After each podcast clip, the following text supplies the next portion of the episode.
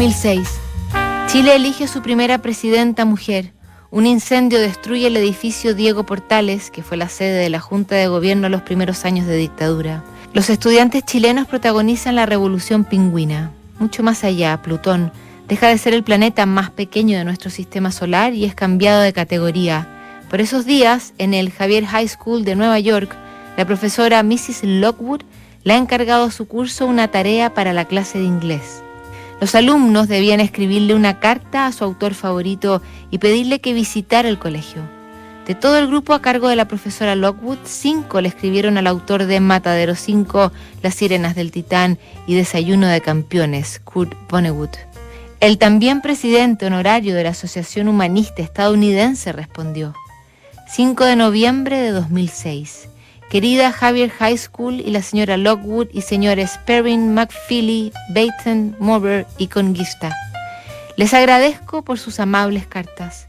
Seguro que ustedes saben cómo alegrar a un verdadero tipo viejo, 84, en sus años de ocaso. Yo no hago apariciones públicas porque me parezco a nada más que a una iguana. Lo que tengo que decirles, más que nada, no tomará mucho. A saber, Practica cualquier arte, música, canto, baile, actuación, dibujo, pintura, escultura, poesía, ficción, ensayos, reportaje, sin importar cuán bien o mal lo hagan, no para conseguir dinero o fama, sino para experimentar el devenir, para descubrir qué hay dentro de ti, para hacer crecer tu alma.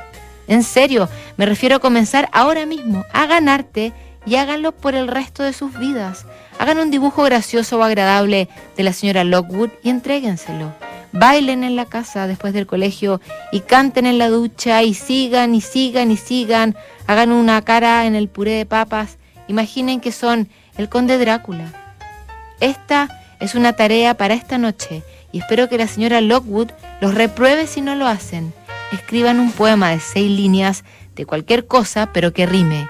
No hay tenis justo sin una red. Hazlo tan bueno como puedas, pero no le digas a nadie lo que estás haciendo.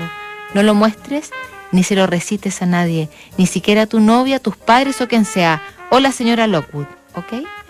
Rómpelo en pequeñísimos pedazos y deséchalos en recipientes de basura muy separados. Encontrarás que ya has gloriosamente recompensado con tu poema. Has experimentado el devenir Has aprendido mucho más sobre lo que hay dentro de ti y has hecho crecer tu alma. Que Dios los bendiga a todos. Kurt Vonnegut. Vonnegut fue el único escritor que contestó a la tarea de la señora Lockwood. Lamentablemente nunca llegó a la calle 16 de Manhattan.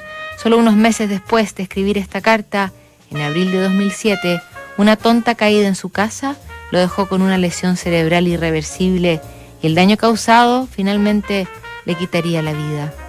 Los textos que estaba escribiendo por entonces fueron publicados póstumamente bajo el título Armagedón en retrospectiva, sumando una obra más a sus 14 novelas, tres colecciones de cuentos, cinco obras de teatro, cinco historias de no ficción, suficiente tanta vida y tanto genio para que un par de años después inauguraran una biblioteca y un museo para él.